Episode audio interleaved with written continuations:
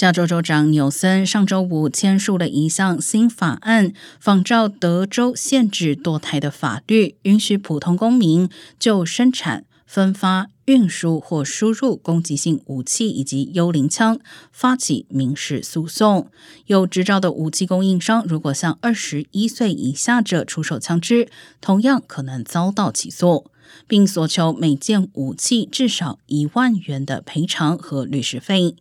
不过，纽森也承认，此一法律很可能遭到挑战，甚至会打到最高法院。